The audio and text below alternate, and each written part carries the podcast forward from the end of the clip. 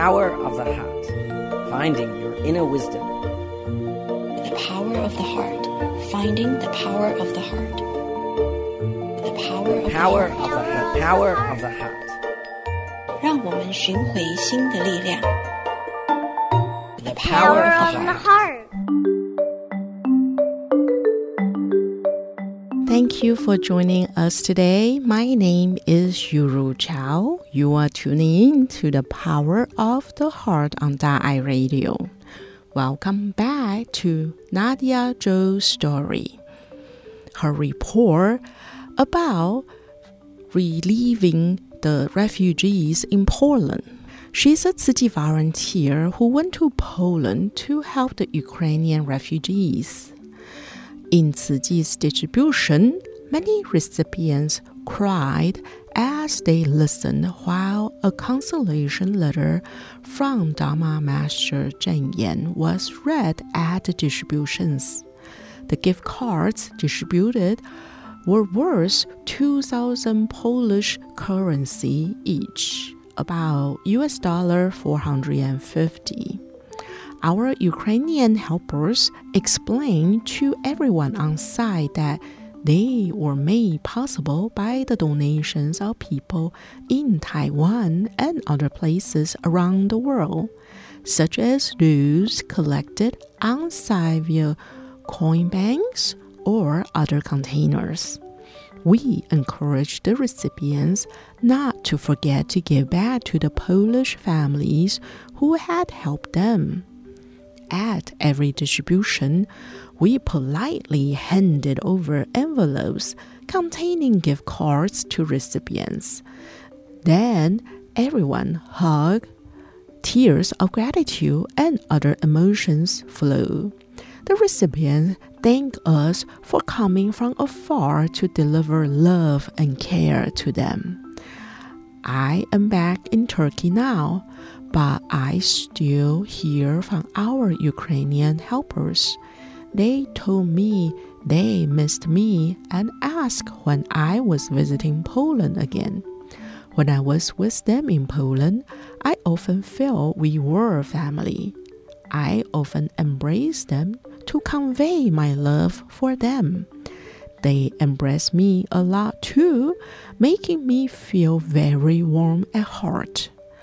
I am originally from Taiwan. Most Taiwanese people are shy and not used to such embraces. But this way of expressing affection grew on me after I started serving Syrian refugees in Turkey. The Syrian woman receiving care from us often hug me, followed by pecks on my two cheeks. This is a habit of theirs. I can feel their warmth through such physical contact, and their gratitude for us is often written on their faces and in their eyes. I am deeply thankful to have learned from the Syrians this way of interacting with others. When I was in Poland, I used it to pass on my love to the Ukrainian I encountered. The Ukrainians and Syrians have both been victims of war, and they all need help, whether physically or mentally. Tzu love will always be there for them, be it in the form of a consolation letter, a gift card, or a warm hug. We will always be there. Aside from providing Ukrainian refugees with necessities and gift cards, Chi launched work relief programs for displaced Ukrainians in Poland to enlist their help with Chi distribution. Let's listen to what A recipients are saying. Natalia, she said, my husband and I have eight children. When I learned about the gift cards my family would receive, I cried with joy. It is enough to supply us with food for half a year or so. Julia said, Four other mothers and I arrived in Poland from Ukraine with 12 children in a nine passenger vehicle. All five of our families received aid from Chi. We were so touched. We decided each of our families would donate a gift card back to Chi to help our fellow compatriots. Sasha said, What you give us was not only money, but also a lot of love. I will pray for you too, for heaven to protect you. Love is something we can share. It's now my life's mission to share love. Seeing this, hearing this, and knowing how Tzu is still continue their relief work, wouldn't you want to join the effort, give love, spread the messages to all the refugees to let them know your love and care? Please join us to give a helping hand to those who are suffering. In our program today, we'll listen to reading of a book by Dharma Master Shi Zhenyan called A Second and a Lifetime from page 157 to 161.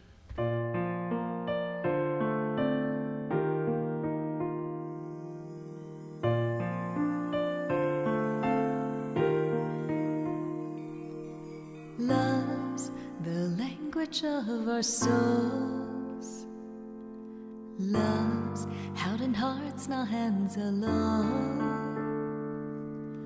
Love's our small wish to enjoy. We wish you forever peace and joy. Love walks tall while sharing smiles. Love's found in silent gratitude's eyes. Love's giving more than yesterday. Believing strong, brave, and not afraid. Give love openly as the sun shines warm light on you and me across every distance. So show our love, dare to dance. Spread love readily. Pave the long road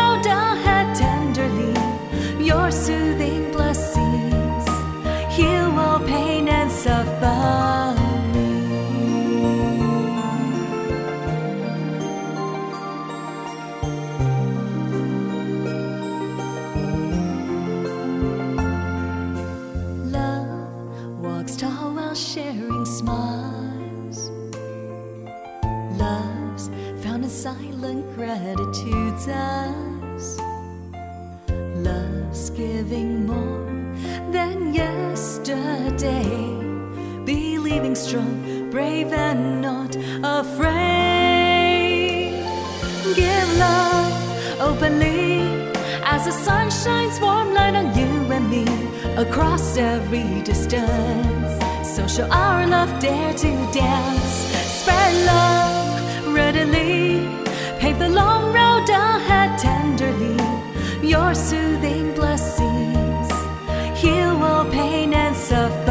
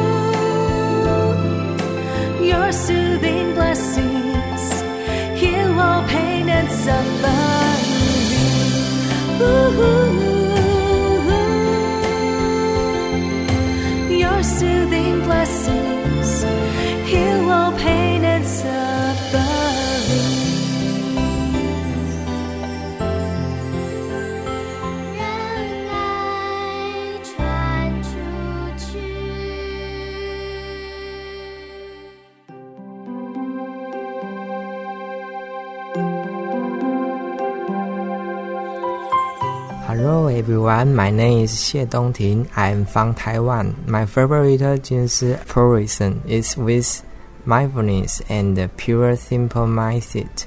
Be willing to do, be happy to bear. I feel the Jing Si appre- aphorism is very useful because when we do something, just be pure mind and uh, might be mindful, and we will get a lot of power and just do it. My wisdom and inspiration be with you always.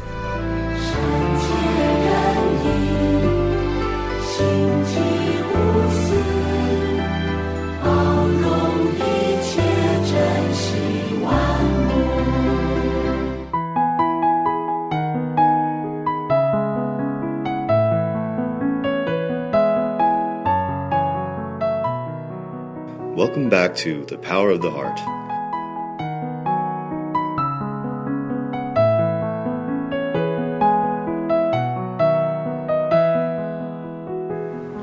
A Second and a Lifetime by Shi Zhenyan, page 157.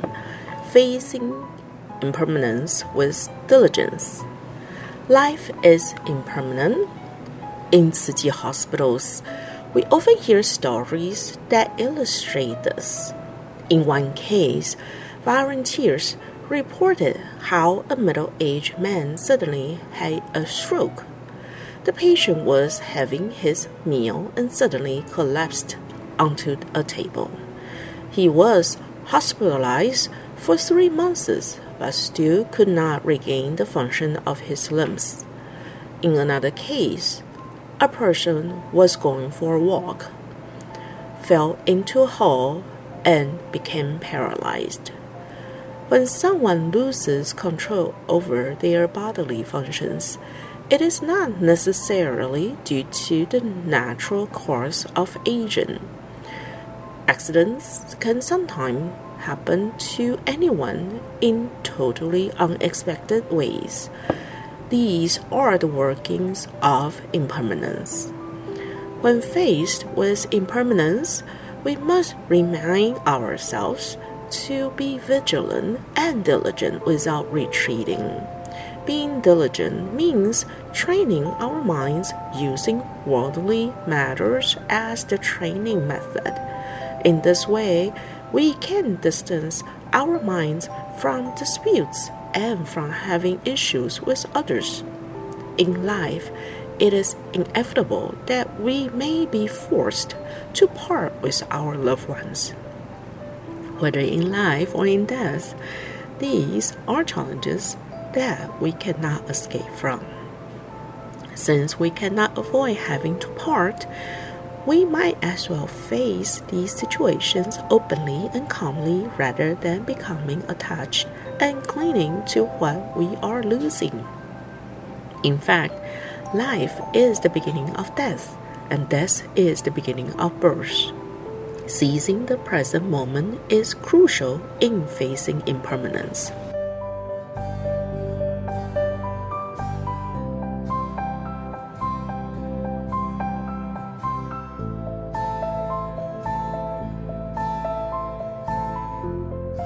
Page 158 Suffering of Unrequited Love.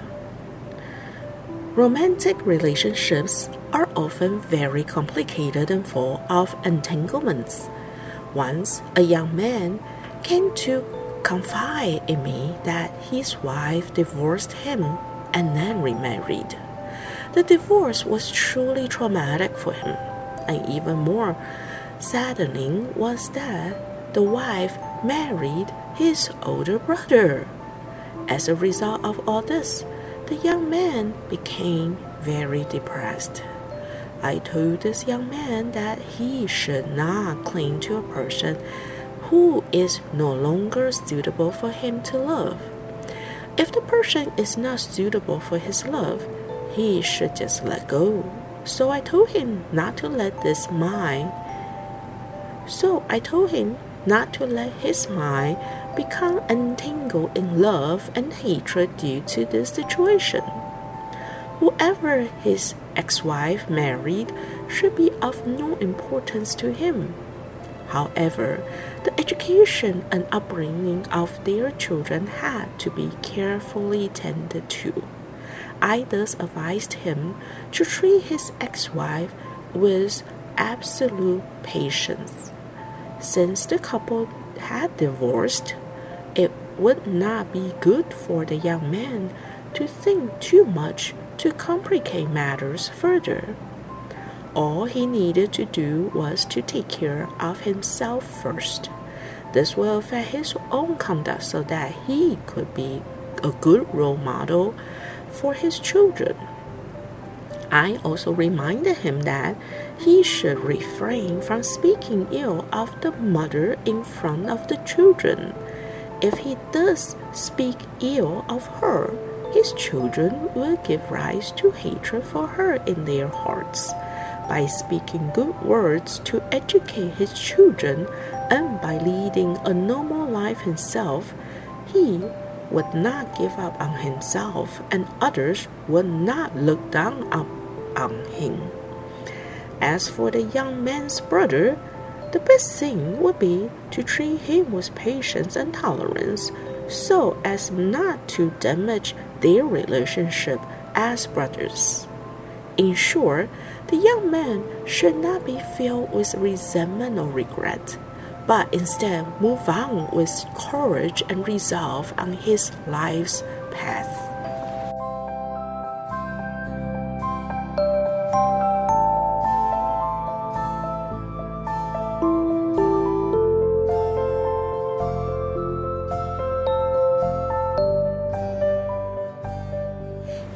160 An Anxious Father.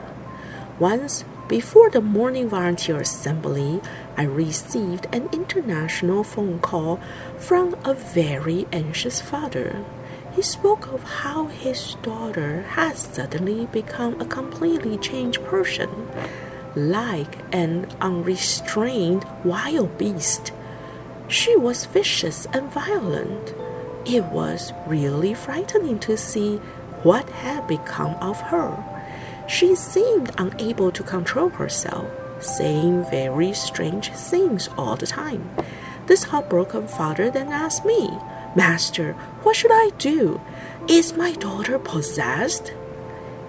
Anxiety and worry nearly broke this father's spirit.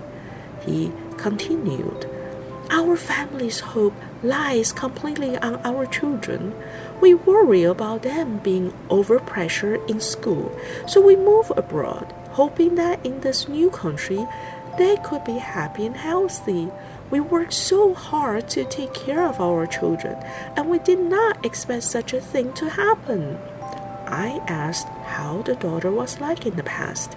He remarked, she used to be very obedient and understanding. Perhaps it is due to some recent troubles that she has experienced in a romantic relationship. I suggested that the man take his daughter to see a doctor. Then, when she had finally calmed down, they could gradually guide her. He told me, in the past two years, we have done everything we could to guide her. We were afraid that she might encounter difficulties in life. However, no matter what we did, we could not help her in overcoming her difficulties. An immature relationship is always vulnerable. When she became lost in this relationship, her performance in school continued to deteriorate she was unable to face the fact that her academic performance was getting worse.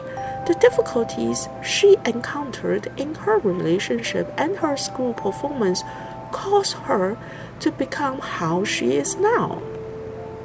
I felt very saddened by this phone call. Nowadays, young people rarely comprehend their parents' love.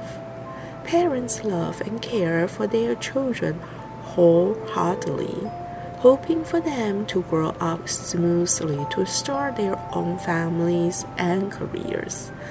But for the children, such affection, kindness, and familial love are often less important than their romantic partner.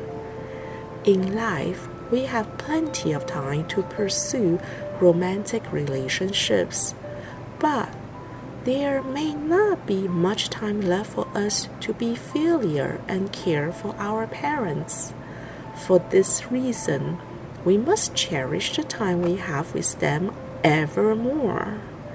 If we do not take care of our parents, how can we live without regret in our hearts? I always say there are two things that cannot wait. One is to do good deeds, the other is to be filial to our parents. I hope that all of us can be understanding of our parents and take good care of our own hearts so that our parents will not worry about us.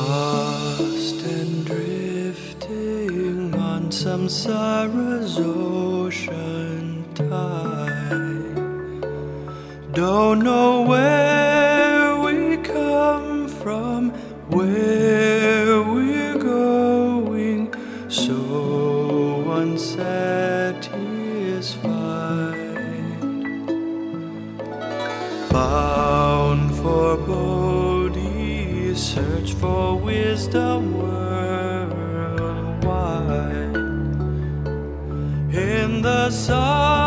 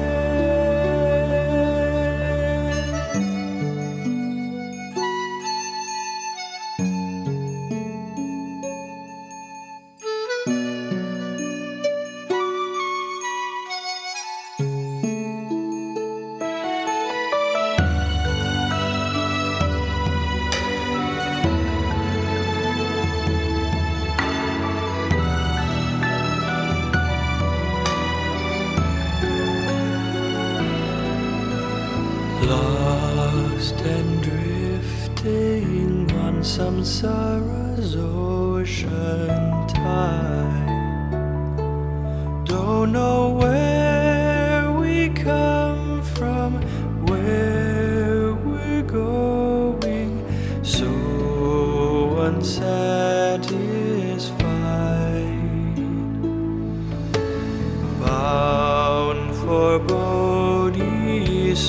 for wisdom worldwide. In the silent, you're free to wander, karma cast aside. Vow with the resolve of deeds.